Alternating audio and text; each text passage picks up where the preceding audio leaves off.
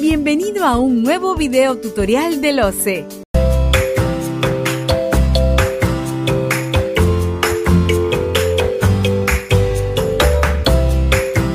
Respecto a los sistemas de contratación, el reglamento ha previsto distintos sistemas de contratación, por ejemplo, el sistema de suma alzada, precios unitarios, esquema mixto, que son los sistemas que conocíamos con la anterior normativa, pero asimismo ha incluido ahora el sistema en base a porcentajes, a tarifas por tiempo trabajado, a un honorario de éxito y fijo, correcto, o, o honorario fijo y de éxito.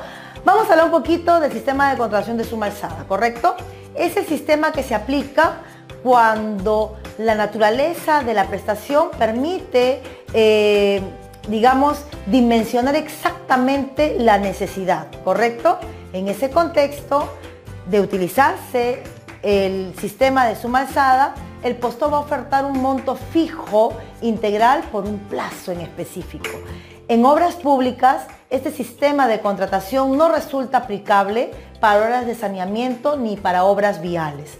Ahora bien, en contrario censo, cuando la naturaleza de lo que voy a contratar no me permite identificar ah, con, exactitud la cantidad, magnitud, dimensión de lo que voy a contratar, el sistema de contratación que voy a aplicar será el de precio unitario. ¿Qué significa esto?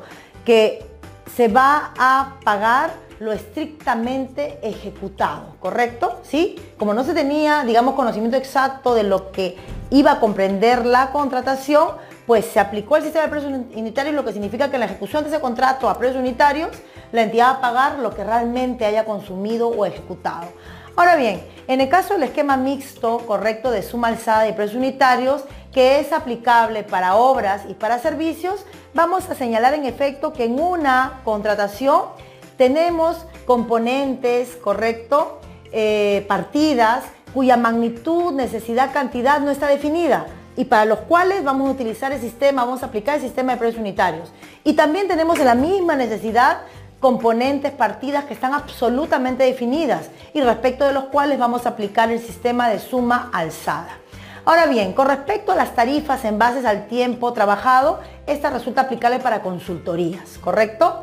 En base, eh, respecto al sistema de contratación aplicable para cobranzas y recuperaciones, Estamos hablando en efecto del sistema de contratación en base a porcentajes.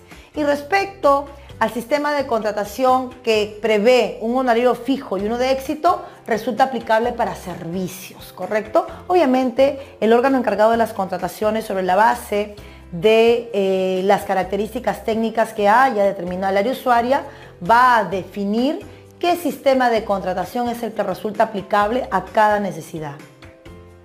Respecto de las modalidades de ejecución contractual, tenemos la modalidad de ejecución contractual de llave en mano, aplicable para bienes y para obras. Para bienes se aplica la modalidad de llave en mano cuando la entidad, correcto, no solamente requiere el objeto, la cosa, ¿verdad? El bien, sino también requiere la instalación, montaje y puesta en funcionamiento de esa cosa, de ese bien, ¿correcto? En ese escenario, en ese contexto, el área usuaria, cuando define su el requerimiento, va a determinar las especificaciones técnicas de la cosa, los términos de referencia del servicio de instalación, montaje y puesta en funcionamiento y con esa data, con esa información obviamente, el órgano encargado de las contrataciones va a establecer que la modalidad de ejecución contractual aplicable para esa contratación de bienes será la de llave en mano. Para obra pública, correcto, estamos refiriéndonos a una eh, a una obra que incluye varias prestaciones integrales, como por ejemplo la construcción, equipamiento y montaje de una obra. Aplicarle, por ejemplo, un hospital, ¿correcto? digamos, una construcción de un hospital donde no solamente se va a ejecutar la obra de infraestructura, sino también va a comprender el equipamiento de dicho hospital. Excepcionalmente, eh, la decimocuarta disposición complementaria final del reglamento ha previsto que las entidades, correcto, del Poder Ejecutivo puedan aplicar la modalidad de ejecución contractual de concurso-oferta para sus obras públicas, ¿correcto? Pero ojo, esta, digamos, prerrogativa que tienen las entidades del sector del Poder Ejecutivo, eh, solamente podrán aplicarla, uno, para obras de edificaciones, ¿correcto? Dos, cuando el sistema de contratación aplicable para esas obras de edificaciones sea la de suma alzada. Y esto va a implicar, vale decir, el uso de la modalidad de concurso-oferta va a implicar que un solo proveedor va a elaborar el expediente técnico de la obra y va a ejecutar la misma. Para poder hacer uso de esta prerrogativa, el titular de la entidad tiene que aprobar, ¿correcto? Y esto, esta facultad es indelegable y para esa aprobación requiere contar con los informes técnicos, ¿correcto? Que sustenten que es la mejor opción. Asimismo, a esta aprobación se le va a anexar el estudio de preinversión o informe técnico que sustentó la viabilidad correspondiente. Para iniciar la obra, una obra ejecutada bajo la modalidad de concurso oferta, se debe presentar y aprobar el expediente técnico por el íntegro de la obra. Está prohibido aprobar adicionales por errores o deficiencias en el expediente técnico. Y esta es una, eh, digamos, una disposición expresa prevista en el reglamento. Aprobación del expediente de contratación. En efecto, el reglamento prevé que para convocar un procedimiento de selección, previamente se debe contar con un expediente de contratación aprobado.